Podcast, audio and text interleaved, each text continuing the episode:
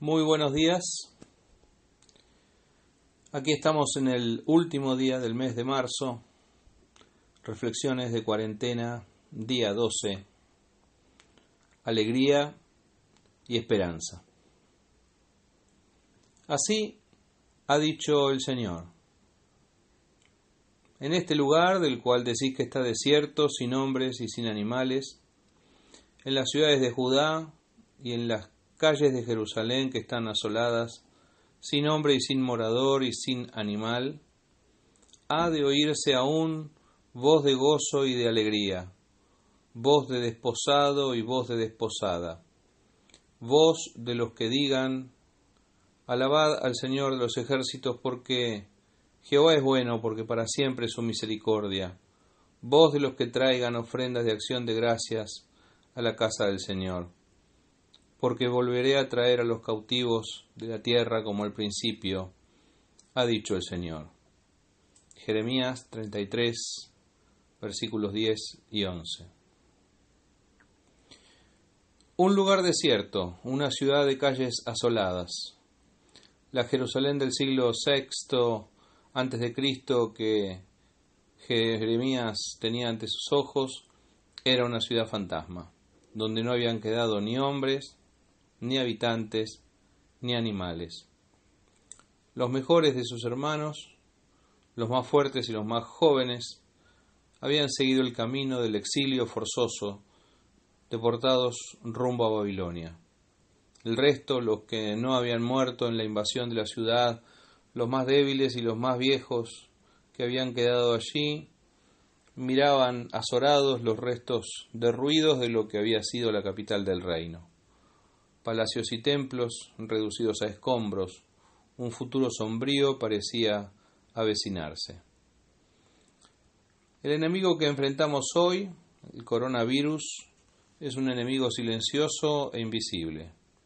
No destruye las edificaciones, pero deja nuestras ciudades vacías y las calles asoladas, de modo que cualquiera que deba salir hoy a hacer una compra esencial podría sospechar que parece nuestra ciudad, Buenos Aires, una ciudad fantasma.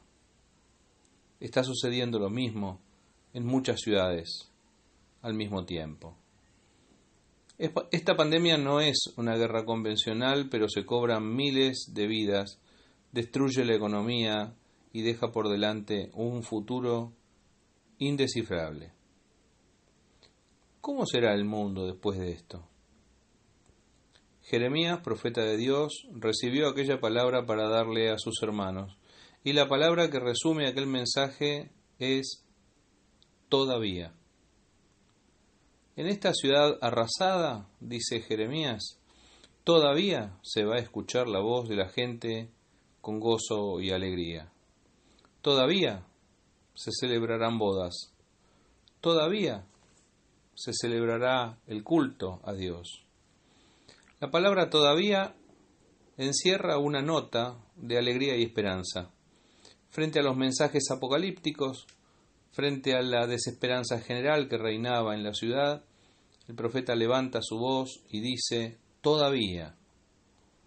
Porque Dios le dijo a Jeremías, los cautivos volverán a esta tierra. Es como si Dios nos dijera hoy, este tiempo es algo transitorio, un día terminará aunque les parezca hoy increíble, les digo que esto no durará para siempre. Recibimos este mensaje de alegría y esperanza. En esta ciudad desierta, podés ponerle aquí el nombre de tu ciudad, donde ya no circula la gente, en esta ciudad que parece hoy una ciudad fantasma, donde si me asomo a la calle no veo a nadie, donde cada uno se ha recluido en su propia casa, volverán a oírse las voces de gozo y de alegría de la gente. Otra vez se oirá el sonido de las fiestas, porque todavía habrá celebraciones. Aún habrá lugar para reunirnos, para presentarnos delante de Dios, para rendirle culto.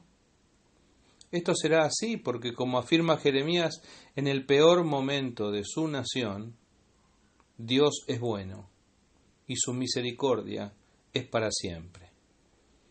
Este tiempo de tristeza y soledad dará lugar a otro tiempo de alegría y de comunión. No podemos saber cuándo, pero así será, porque la crisis no tiene la última palabra. Dios tiene la última palabra. Y hoy su palabra es todavía, una palabra que trae a nosotros alegría y esperanza. Dios te bendiga.